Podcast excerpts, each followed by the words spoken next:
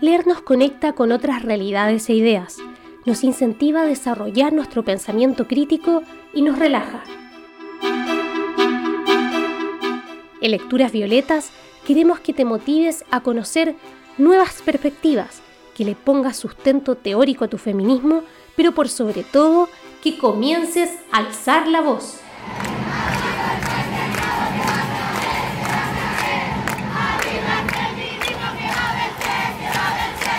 Soy Sofía Calvo y junto a Cintia González y Juan Inés Casas te invitamos a abrir una nueva página.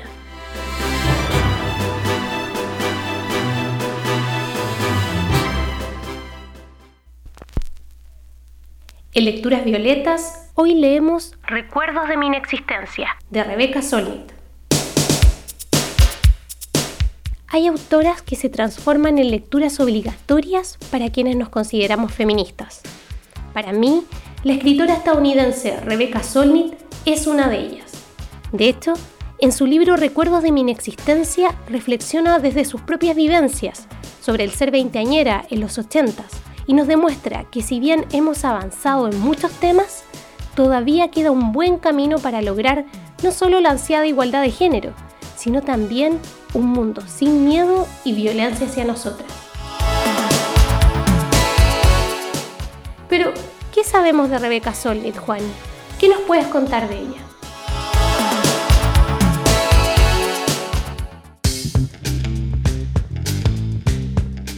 Rebecca Solnit nació en 1961 en Connecticut, pero desde muy chica vive en la costa oeste de Estados Unidos, más específicamente en San Francisco.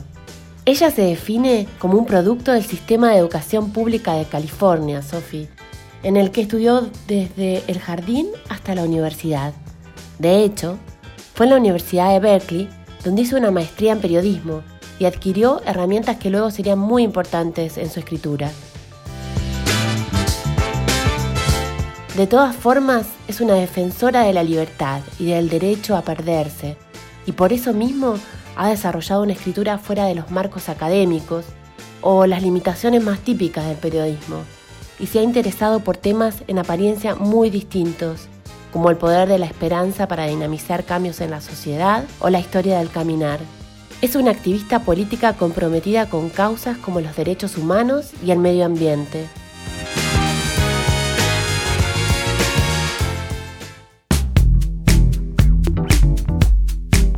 Ha contado que cuando era niña amaba los libros y una manera de seguir estando cerca, además de leer, era escribir. Y sin dudas que logró escribir. Es una escritora muy prolífica. Tiene más de 20 libros publicados. Ella ha dicho que todos son secretamente feministas.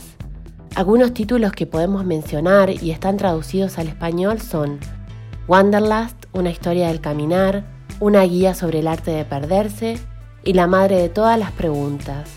Cuando le preguntaron en una entrevista cómo había podido escribir tantos libros, ella contestó, evité maridos, hijos y un trabajo diario. También es columnista del diario The Guardian y además de todo esto, está detrás del término mansplaining, esa palabra que se hizo bien popular en el último tiempo y que surgió a partir de un ensayo llamado Los hombres me explican cosas, que fue publicado por primera vez en el 2014.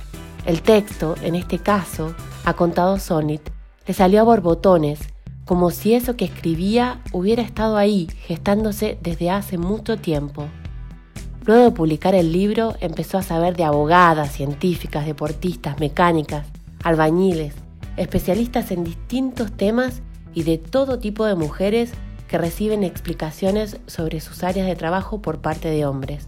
A todas ellas les pasaba lo mismo. Los hombres les explicaban cosas que ellas conocían bien o eran expertas. Sonnit es una autora que escarba en esa asimetría de poderes, que indaga en la desigualdad de géneros. Es una lectura violeta por su recorrido como escritora, por su activismo, por su valentía. Creo que es una autora muy necesaria para pensar, cuestionarnos y preguntarnos por el mundo en que vivimos. Qué mujer más alucinante e interesante. Toda una referente para nosotras y sin duda alguien a quien hay que seguirle la pista. En este sentido, Cintia, ¿Por qué Recuerdos de mi inexistencia es una lectura violeta?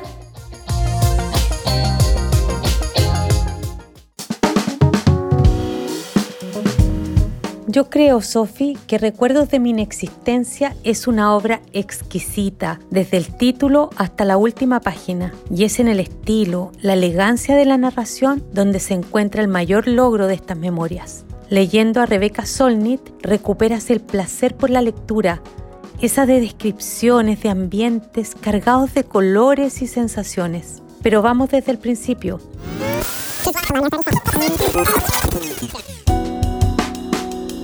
¿De qué se tratan estas memorias de mi inexistencia? ¿Cómo se puede recordar la inexistencia? Bueno, esta obra recoge las memorias de su autora, Rebecca Solnit, quien escribe a partir de sus experiencias juveniles, marcadas principalmente por la necesidad de encontrar una identidad como mujer y como escritora.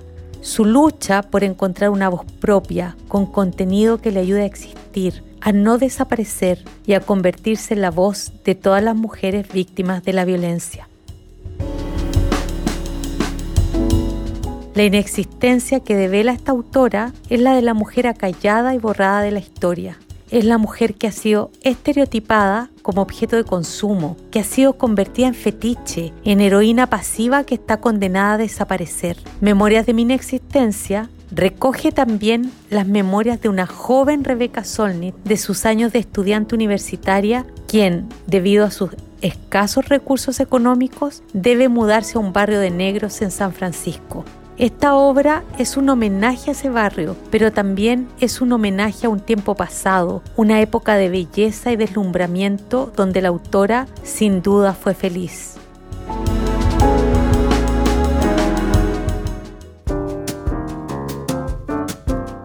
La obra comienza cuando Rebeca debe buscar un lugar para vivir, pero debido a sus bajos ingresos solo le alcanza para vivir en lugares bastante precarios. Sin embargo, en su búsqueda encuentra un departamento que describe como un lugar encantador y donde la autora pasaría los 25 años más determinantes de su vida.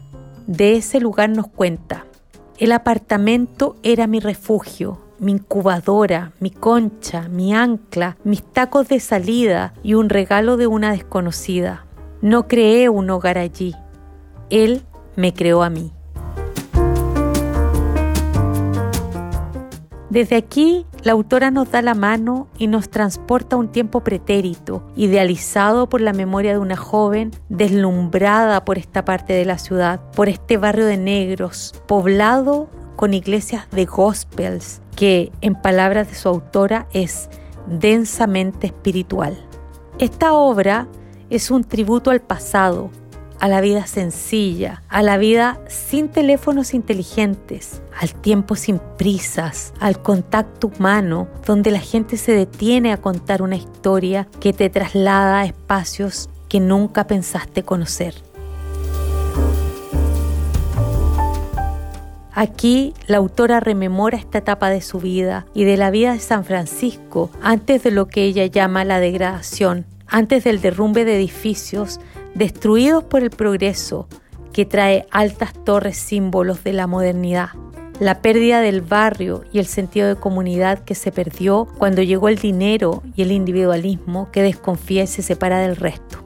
Memorias de mi inexistencia es una lectura violeta que nos regalará momentos de gran nostalgia por un tiempo que ya se perdió, pero que se rescata al menos en estas memorias.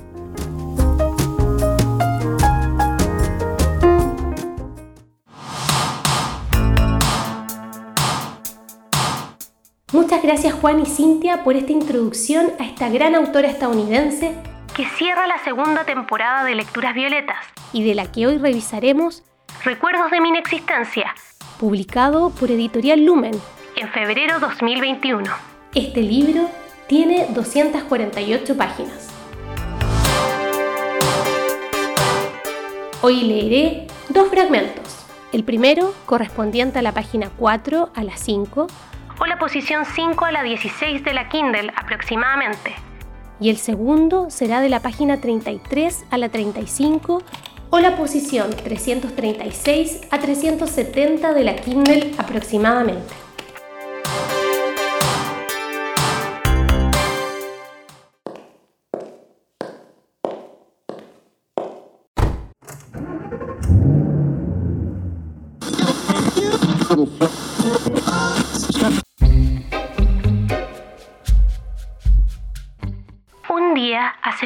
Tiempo, estaba frente a un espejo de cuerpo entero cuando me miré en él y vi que mi imagen se oscurecía y se atenuaba.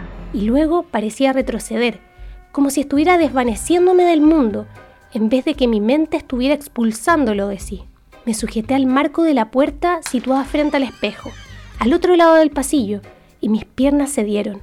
Mi imagen se alejó hasta sumirse en la oscuridad, como si yo fuera tan solo un fantasma que se fumara ante mi vista. En aquella época perdía el conocimiento de vez en cuando y me mareaba a menudo, pero aquel día no se me olvida, porque pareció que no era el mundo el que se desvanecía de mi conciencia, sino yo quien se desvanecía del mundo. Era la persona que se volatilizaba y la persona incorpórea que la observaba desde lejos, ambas y ninguna. En aquel tiempo intentaba desaparecer y aparecer, intentaba protegerme y ser alguien, y con frecuencia esos propósitos estaban reñidos. Y me miraba para ver si adivinaba en el espejo qué podría ser yo, si era lo bastante buena, y si lo que me habían dicho sobre mí era cierto.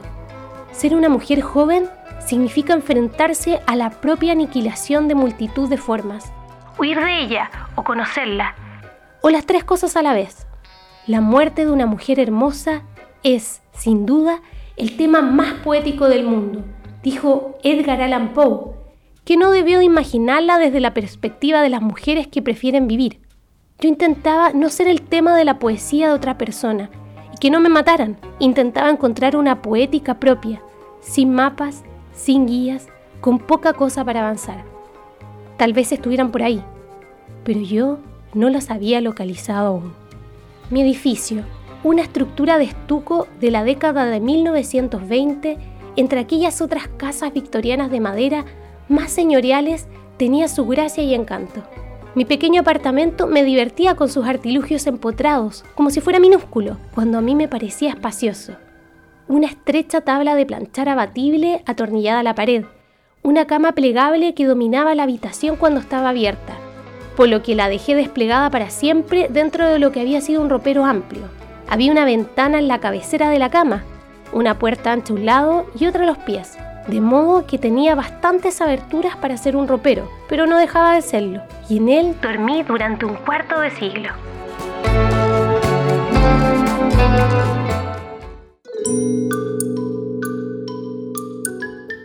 En ocasiones, la pobreza es un magnífico conservante del pasado, y vivía en un apartamento que apenas había cambiado desde su creación.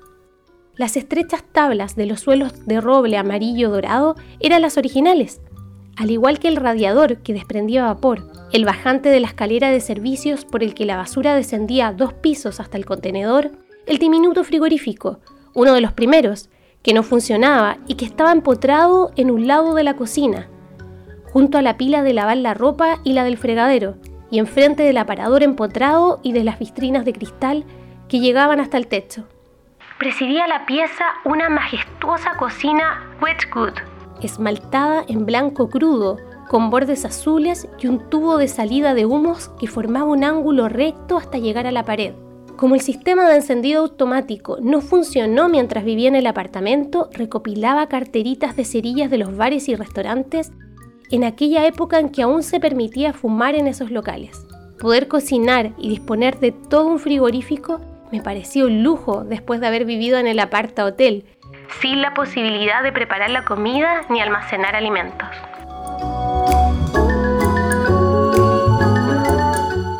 Era pobre, recogía muebles de la calle, compraba la ropa en tiendas de segunda mano y los artículos del hogar en mercadillos benéficos. En aquel entonces valorábamos los objetos antiguos y desde el punto de vista estético. Ese método concordaba conmigo. Casi todo cuanto poseía tenía más años que yo, lo cual me gustaba. Cada objeto era un anclaje en el pasado. Ansiaba sentir el tiempo, la historia, la muerte, la profundidad, la textura de que habían carecido mi infancia y adolescencia en una zona residencial recién construida en un extremo del área de la bahía, con unos padres cuyos orígenes en la inmigración urbana los había dejado con un sentido más bien escaso de linaje y con pocas historias y sin ninguna reliquia familiar. En ocasiones, mi labor como escritora consistía en devolver a lugares del oeste sus pasados perdidos y olvidados.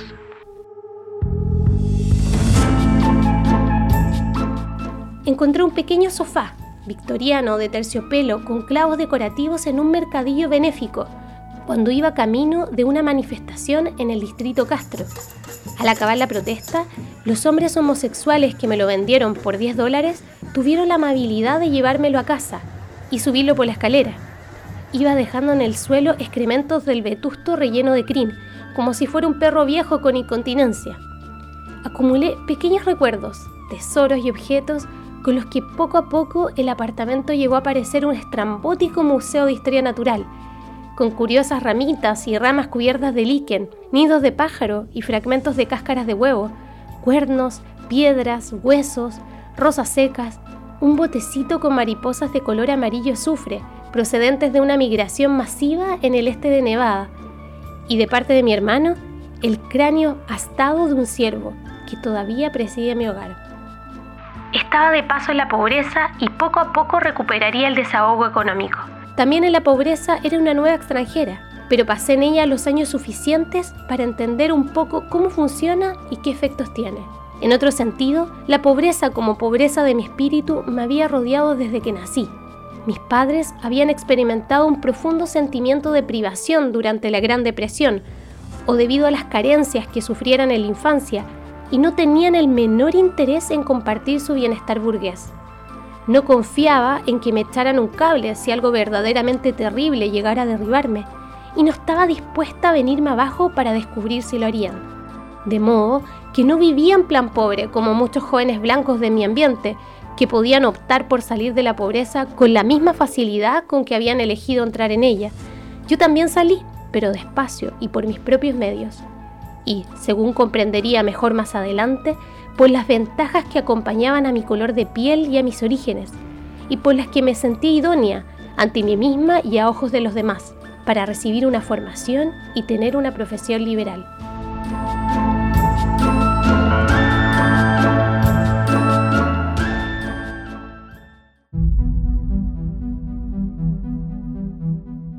Leía libros de pie en las librerías, los pedía prestados en las bibliotecas o buscaba durante meses o años el ejemplar de segunda mano más barato.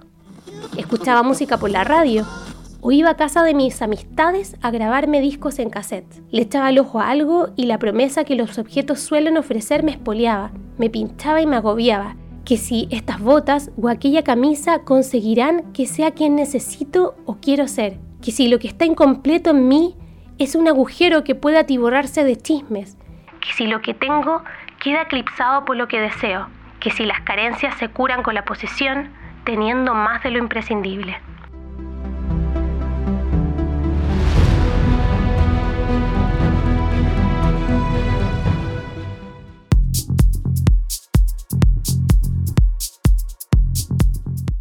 Si quieres seguir leyendo este libro, lo puedes encontrar en su versión papel en Busca Libre o en su versión digital en Amazon.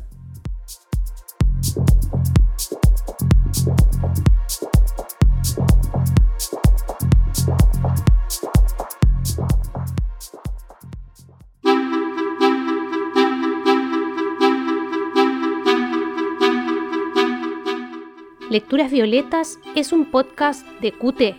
Su producción y locución es de quien les habla, Sofía Calvo.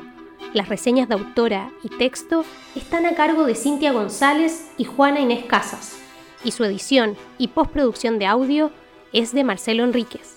La canción que escuchan es Las Nuevas Vidas de Free Music Project.